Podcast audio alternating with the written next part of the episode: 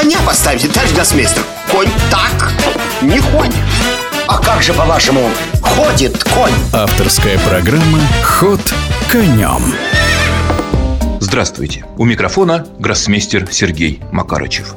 В Самарканде завершились чемпионаты мира по ускоренным видам шахматной игры – Подводя их итоги, можно сказать, что оба мужских турнира выиграл сильнейший шахматист планеты Магнус Карсон, ну а в женских преуспели россиянки, выступавшие под флагом ФИДЕ. Напомню, что «Рапид» то есть турнир по быстрым шахматам, выиграла Анастасия Боднарук. Ну а что касается турнира по Блицу, то в нем первенствовала Валентина Гунина. После первого игрового дня казалось, что для Валентины Гуниной оставшаяся часть соревнования превратится в легкую прогулку, ведь она опережала ближайших преследовательниц на целых полтора очка. Более конкретно, Валентина набрала в девяти партиях первого игрового дня 8,5 очков, тогда как группа преследовательниц всего лишь по 7,5. Однако во второй игровой день бешеный темп, поистине бешеный темп, развила экс-чемпионка мира, классическая экс-чемпионка мира Александра Костенюк, которая сейчас выступает под швейцарским флагом. Если в первый игровой день Костенюк дважды терпела поражение, но 7 партий выиграла, то во второй игровой день ни разу не проиграла, тогда как Валентина Гунина уступила Джу Цзиньер и на финише турнира перед двумя последними турами разрыв между Гуниной и Костенюк сократился до полуочка.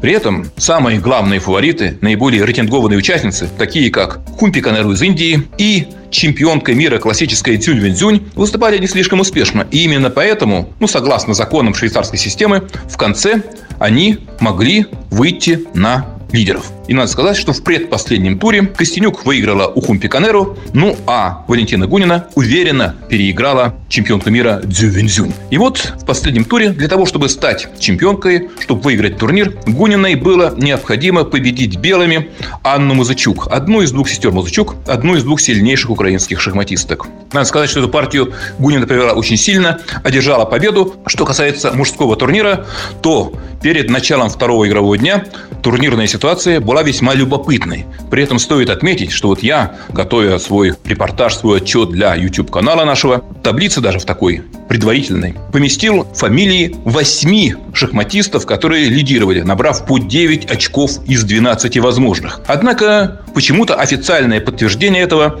долгое время задерживалось. А дело в том, что судейская коллегия разбирала инцидент, ну, можно сказать так, который случился в 11 туре в поединке, опять же, можно лишь условно назвать это поединок, поединком между Даниилом Дубовым и Яном Непомнящим.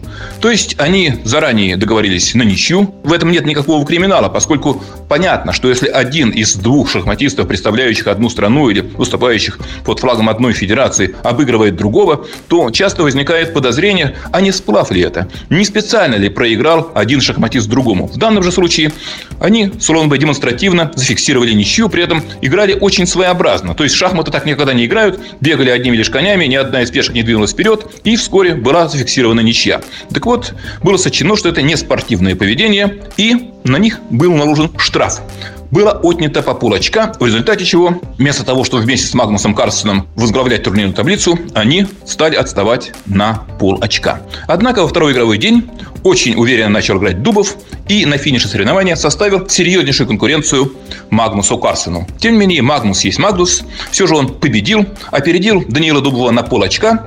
Ну, а Даниил выступил более чем успешно, тем более учитывая то, что он был оштрафован на те самые пол очка, на которые он отстал от Магнуса Карсона.